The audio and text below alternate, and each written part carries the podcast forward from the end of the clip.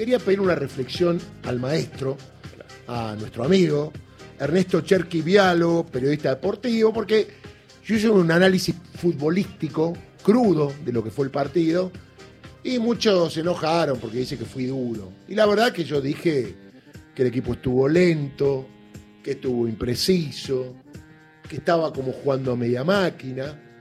Y la verdad que es como que para mí no jugó. Porque el otro equipo tácticamente se planteó bien, pero tampoco tenía a Johan Kreis, a 4 o 5 individualidades. De hecho, no me acuerdo de nadie. Digo, che, qué bien jugó este. ¿eh? Salvo el que hizo el gol, porque fue un golazo. Y creo que juega en el equipo que dirige Ramón Díaz, ¿no? Sí, 9 de los 11. Exactamente. Y lo más triste que me dicen, ¿sabes que en Arabia no hay pasto? Y eso sabe cómo duele, ¿no? Maestro Ernesto Cherquivialo, ¿cómo va? Bienvenido a Radio Nacional. ¿Qué tal, Darío? Buenos días. ¿Cómo anda? ¿Bien? Bien, bien, afortunadamente bien, este, y viviendo este presente dinámico del Mundial, haciendo hincapié en la situación de nuestro equipo, ¿no? Sí. ¿Y cómo nos ves? Y mira, una cosa es el triunfo, otra cosa es la épica y otra cosa es la proeza. Nosotros fuimos por el triunfo, ahora tenemos que atravesar una épica para ver si alcanzamos una proeza. Es verdad, es verdad, ¿no? Tener una final en el segundo partido es fuerte, ¿no? Y sí, es, es un partido más complicado que el primero, con mejores México tiene mejores jugadores, este tiene más experiencia, el, este eh, tiene un director técnico que de hecho todos sabemos fue técnico de la selección argentina y por, por quien los jugadores no hicieron nada, por quien los jugadores no hicieron nada. En cambio advierto que los jugadores, especialmente Messi, por primera vez en mi experiencia, este un jugador de selección eh, con todo el significante Messi, no, no, no es un jugador cualquiera, es un jugador símbolo, paradigmático, eh, es el todo de la selección argentina, se juega por el técnico, es decir, hace simbiosis. Vos sabés, Darío, vos que tenés una gran experiencia en, en, en las dos actividades, ¿no? En, en, el, en el periodismo y, en, y, y como dirigente.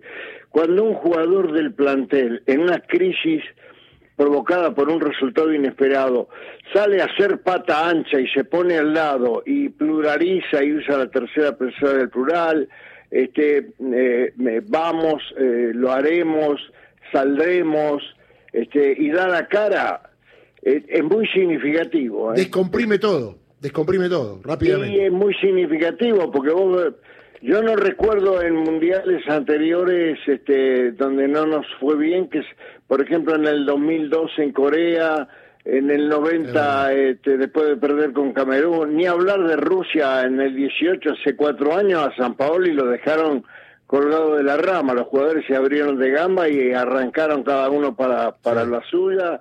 En cambio, acá lo que veo es que después de la inesperada derrota frente a un equipo que es flojito, es elemental, este, no tiene jugadores de roce internacional. Por ejemplo, Japón tiene 20 jugadores en las ligas europeas. Bueno, Japón le gana a Alemania, este, y ese plantel de Japón es un plantel que viene con rodaje de alta competencia, que además, ¿me entendés? Arabia Saudita juegan en Arabia y ocho de los jugadores que nos ganaron juegan en un mismo equipo, el que dirige el Pelado Díaz. Entonces vos decís, pero caramba, este, ¿qué nos pasó? ¿Cómo fue? ¿Qué ocurrió? Es así. ¿No es cierto? Y bueno, ahora, ¿qué necesitas? Y ahora este, tenés que cambiar todo el presupuesto. Lo que era eh, haber ganado el primer partido, ir a ganar el segundo para quedar clasificado, te obliga a ganar todo lo que te pongan por delante. Sí, yo me equivoco si me adelanto a decir, ya sé, esto con el diario del lunes, que no creo que Arabia Saudita le gane ni a México ni a Polonia. Yo coincido con ese diagnóstico. Está debajo de, Polonia, no es gran cosa, pero tiene a Lewandowski. Un jugador que te desequilibra, y sobre todo un jugador de área de los que están faltando.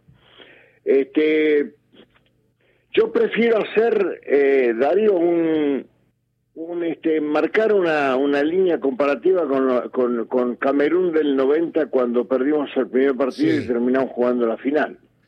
Sí, Pero aquel plantel venía de ser campeón del mundo claro. y tenía a Maradona, que no es un hecho menor, que se puso el equipo al hombro con un tobillo imposible, y, y Maradona tenía a Canigia, y Canigia y Maradona tenían a Ruggeri, Canigia, Maradona y Ruggeri tenían a, a Simón, y Canigia, Maradona, Ruggeri y Simón tenían a, a, a Pumpido primero y al Vasco que entró derecho para los penales. Es decir, Y a Monzón tenían, no te olvides. y Monzón que lo echaron, pobre Monzón que pagó las eh, este mm, eh, lo echaron, jugamos en inferioridad, jugamos con jugadores lesionados, pero esos jugadores venían de una épica, la épica de México. Tenían experiencia, acá tenemos 19 debutantes Se notó. que la, el, el- el logro fue la Copa América en el Maracaná, que no es comparable, es muy valioso, fue el punto de partida, pero no es comparable. Yo, yo este, creo que Argentina mañana va a asumir el compromiso con, con, con- con más grado de involucramiento que en el primer partido. Difícilmente lo sorprenda algo. Ya todo el mundo sabe que se van a producir algunas variantes. Bilardo hizo cinco de Camerún a Unión Soviética, del primero al segundo partido, cinco cambios. Pero Argentina hizo cuatro cambios después de Ecuador y Colombia para enfrentar a Brasil en la final de la Copa América. Sí. Es decir, no hay que alarmarse por los cambios, hay que alarmarse por la inacción, no por los cambios, ¿no? Sí, además me parece que los que entraron dieron una sensación de frescura distinta a los que salieron. Me dio esa impresión, más allá del rendimiento. Me parece que tenían otra dinámica y eso que entraron con el partido empezado, ¿no? No se pueden asumir campeonatos mundiales si no tenés plantel al 100%. Claro. Y a mí me pareció que hasta hasta Leo estaba tocado. Me Sí. pareció que está eh, porque no lo vi no lo vi picar eh, en Estaba el segundo impreciso tiempo. también. ¿Eh? Estaba impreciso con la pelota.